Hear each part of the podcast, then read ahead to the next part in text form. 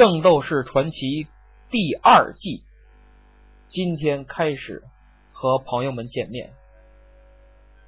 在第一季共十回的播讲中，我忠实原著，同时为了适合评书的表演，略作修改，进行了很大胆的尝试，有很多的经验和可取之处，也有很多不足，使我越写越有感觉了，哎，越说也越有兴趣，所以我要立志将《圣斗士传奇》进行到底。希望大家继续支持。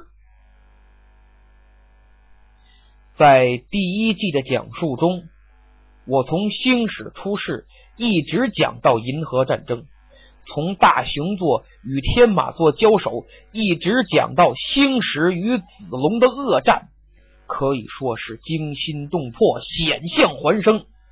特别是天马座与天龙座的对决。开始的时候，星矢真不是子龙的对手，别说进攻了，接连几次被子龙打倒在地。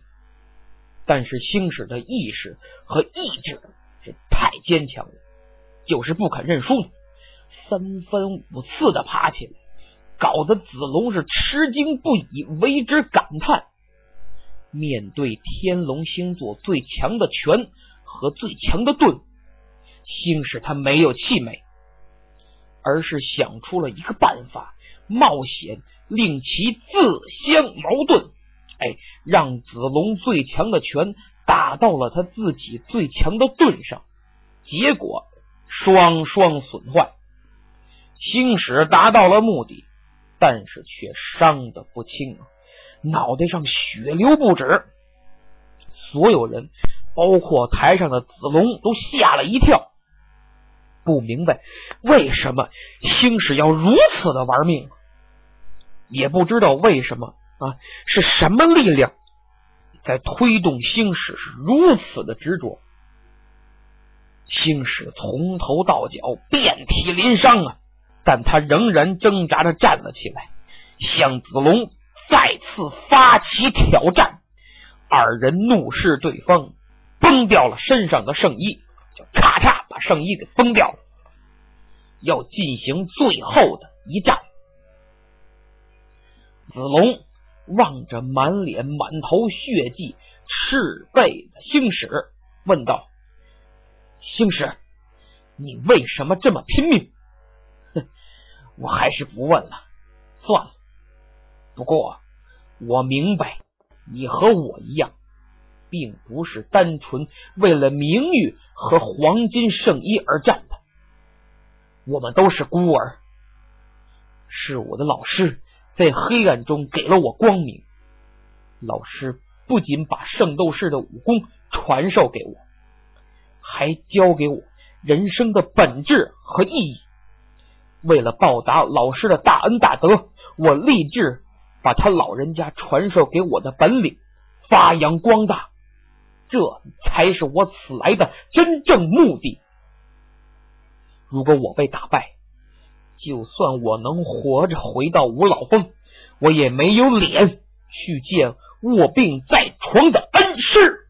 话音刚落，就见子龙一闭眼，运用内功调动真气，刹那间，就见子龙是虎目圆睁，剑眉倒竖，头发唰一下就立起来了。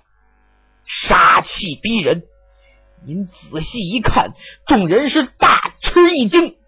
原来子龙背后，随着他小宇宙力量增大，出现了一条活生生的呈上升趋势的真龙图案。这条真龙惟妙惟肖，张牙舞爪，是令人生畏。星矢，这次我会把你彻底打倒。好。你来吧，我也会叫你尝尝失败的滋味。星矢也不示弱，将小宇宙提升至极致，杀气围绕，隐约间就能看到一匹天马是展翅高飞，在星矢身后是奔腾的嘶叫。二人对阵，傲骨英风，志在必得，好像两员大将。各自带领了千军万马，列好阵势，就要发生一场血战。但是二人谁也没敢伸手，仍然在不断提升小宇宙的威力。台下的冰河明白，这两人现在已经不要命了啊！脱掉圣衣，一旦身体受到攻击，只要打上，那就是致命伤。所以要一招定乾坤，就一招定胜负。而谁先动手，谁的破绽就会先暴露，输的可能性就越大。相反。谁先找到对方的破绽，谁获胜的可能性就越大。此时的星矢真是别无杂念，他就想打倒对手，不管付出多大代价。他心想：我既然已经脱下了圣衣，就证明我有必死的信心，根本没必要寻找对手的破绽。唯有全力攻击而已。刚才他之所以能化解我的天马流星拳，都是因为他有那最强的盾。但现在他赤手空拳，就算他全力防御，我应该也能打中他。不管了，先下手为强，就这么着了。子龙，你接招吧！一招超强的天马流星拳，直奔子龙就打过去了。大伙儿一看，坏！这回子龙可麻烦了，没有了盾的防护，他凶多吉少啊。但是意想不到的事情发生了，星矢打完了流星拳，仔细一看，哎，子龙不见了。这不是好兆头，他觉得事情不妙，猛一回头啊，发现子龙已经到了他的身后。星矢大吃一惊，倒吸一口冷气，看台上的观众是也发出了惊呼：“呵呵呵，你以为我会傻站在那里，把你的流星拳给挡回去吗？我可没那么笨。”赤手空拳接圣斗士的拳头，哼，我太傻了也。另外，你的流星拳我已经看穿了，根本不用防御，用瞬间移动的功夫躲开就行了。什么？听了子龙的话，星矢差点就泄了气了，真好像一盆凉水浇在头上一样。你以为你的流星拳每拳都超过了音速？其实并非如此。你所打出的一百拳中，只有几拳超过了音速，其他的攻击只不过是接近音速而已。所以，你的流星拳中真正有杀伤力的，也就是那几拳而已。星矢站在对面。听着子龙的话，气的是钢牙直咬，身子哆哆哆哆哆直抖啊，脑门上直出汗，或者那血水就吧嗒吧嗒吧嗒流下来。你真是倒霉呀！唯一的希望天马流星拳也被我看穿了。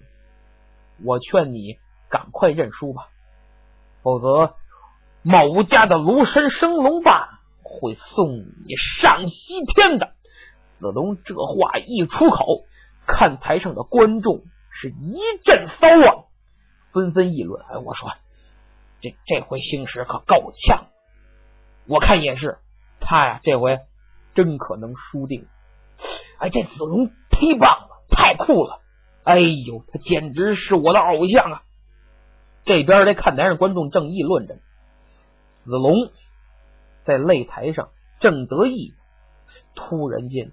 就见子龙一口鲜血哇就喷了出来，扑通一声，哎，没躺地下还真不赖，真强！他跪在地上，单腿跪地，双手撑着地面，大口喘粗气呀。紧接着，看台上那又是一阵骚乱，那还用说吗？哇，怎么回事？这这怎么回事啊？哎，岂有此理！难道这难道刚才子龙瞎说呢？子龙瞪着眼睛，也是一阵一阵的迷糊，心想：这刚才流星拳，难道说我有一拳没躲开？子龙这儿正瞪着眼睛发愣，星矢那边他又动手了。本来呀。星矢是真快泄气了，他正发愁我用什么方法能打赢子龙呢？没想到，嘿，他的天马流星拳对子龙还是有作用的，还是有效果的。子龙只挨了一拳就被打的吐了血。星矢心想：哎呦喂，还可以哎！哎呀，这小子也不是那么牛啊！啊，看来子龙也是可以战胜的，加把劲儿就有希望。干脆我趁热打铁，再给他揍一下子。想到这儿，星矢他又来了一招天马流星拳。子龙正趴在地下愣神呢，忽然感觉前方恶风不善，猛一抬头，见无数流星。又向自己飞过来了，大叫不好，立刻纵身跃起，又飞到了星矢的身后。看来我们子龙兄弟跳的还是蛮高的嘛。子龙落地后惊魂未定，心想：这回应该全都躲过去了吧？真悬呐！要是再晚那么一丢丢。就全到我身上了，一拳不浪费呀！哎，我这啊啊！哎呀！子龙低头一看，可了不得，就见自己胸口和肚子上各有一个拳头大小的伤痕。哎，紧接着那还用说吗？一阵剧痛，子龙得咕噔又跪那儿。哇哇！两口血又喷出来了。青史站在那儿，真得意啊！一身的伤，满脸的血，站在那儿还挺得意。远远的看着子龙，嘿，这下你领教小爷的厉害了吧？我的流星拳，借你的火把子练，嘿，那是越打越完美啊！照这样打下去，我顶多再使两次，哎，就这天马流星拳，我再用两次，你就得两条腿一块跪地下了，估计就起不来了。你的血呀，也差不多吐干净了。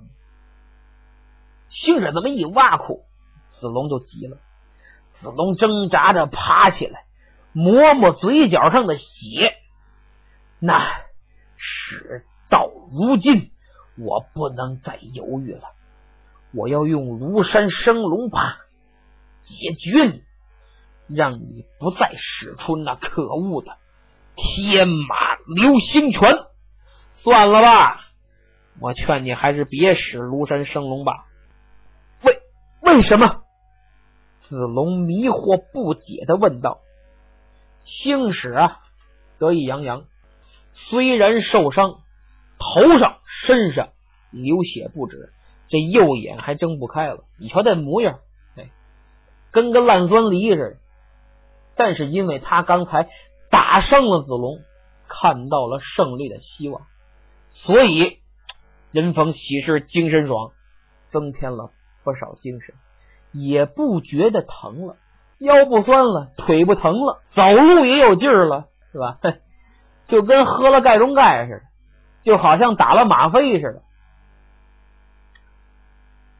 星矢说道：“你背后的那条生龙，他的右拳有破绽，就是那条龙图案的右拳有破绽。如果你使出生龙霸，你会送命的。星矢这话一出口，子龙真好似晴天霹雳，咔嚓，脸都吓白了。甭问，星矢刚才说子龙的破绽是千真万确。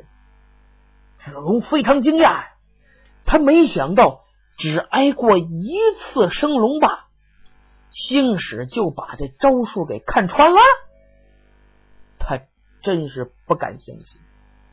咱们书中代言，想当初子龙在五老峰学艺的时候，老师就曾经告诫过他，说：“孩子，你的升龙霸有个破绽，当你的小宇宙，你的小宇宙中的斗气充满全身的时候，背后会浮现出一条生龙，惟妙惟肖，而这条生龙。”右拳所在的位置就是你的心脏。